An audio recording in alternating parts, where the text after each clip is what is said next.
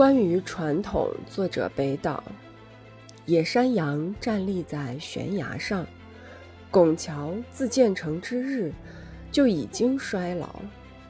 在箭猪般丛生的年代里，谁又能看清地平线？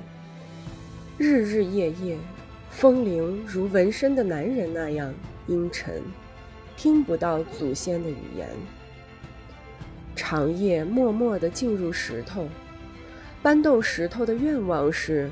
山，在历史课本中起伏。